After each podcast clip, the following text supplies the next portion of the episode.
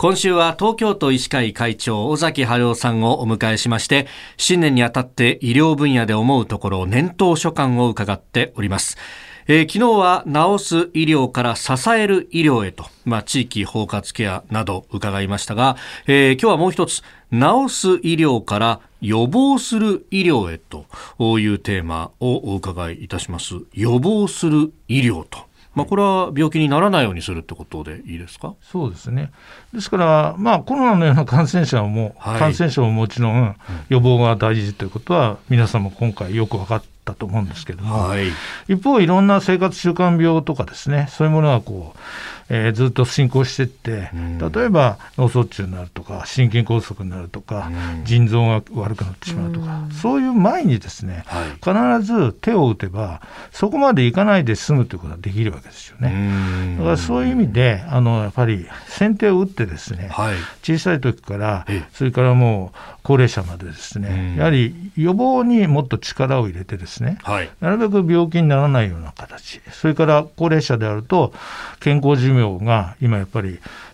平均寿命と健康寿命の差がですねちょっと詰まってきましたけども、はい、まだまだあるわけですね。だからそういう中を例えば体を弱らせない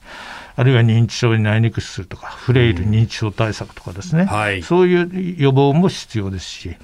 お子様なんかだと、やはり出産期、安全に埋めて、そして乳幼児期にしっかりいろんな必要なワクチンを打ってですね、それから検診をしっかり受けて、そしてお母さん方にもしっかりした、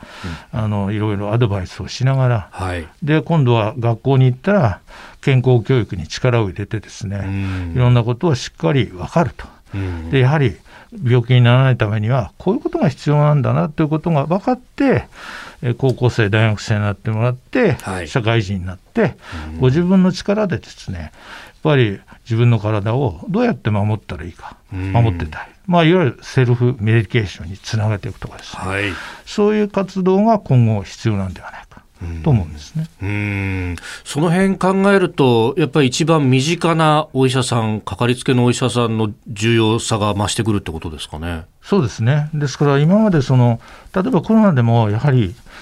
えー、高齢者で病気を持っている方は必ず通院しているところがあるので、まあ、かかりつけ医と言われる人を持ってるわけですけれども、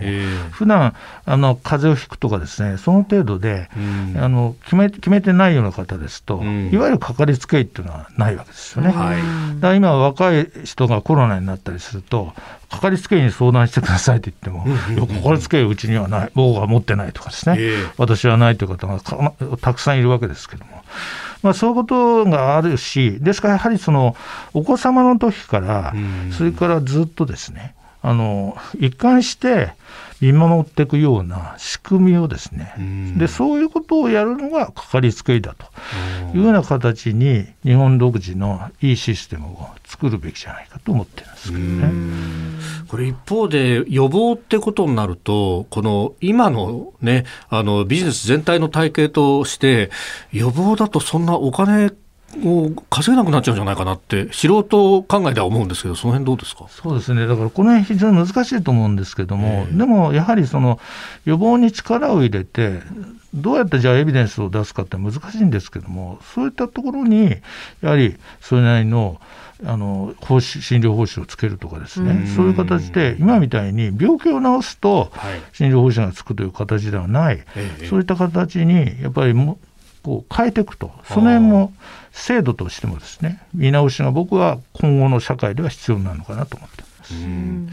他方予防っていうとやっぱり検診をどうするっていう話になって、これがコロナでなかなか滞ってしまったっていう話が聞きますね。そうですね。ですからがんなどもなかなか進行して発見されるとか、その検診を受けなかったために、えいつもですと早期のがんがこのくらい出るんだけどもそれがあの今回出てないとかですね。そうすると見逃されたケースがまあ、数万に上るんではないかみたいな話も出てますので、まあ、その辺もですね今後しっかり見直してやっていかなくちゃいけないと思ってます。えー、今週は東京都医師会会長尾崎春夫さんにお話を伺っております。会長明日もよろしくお願いします。よろしくお願いいたします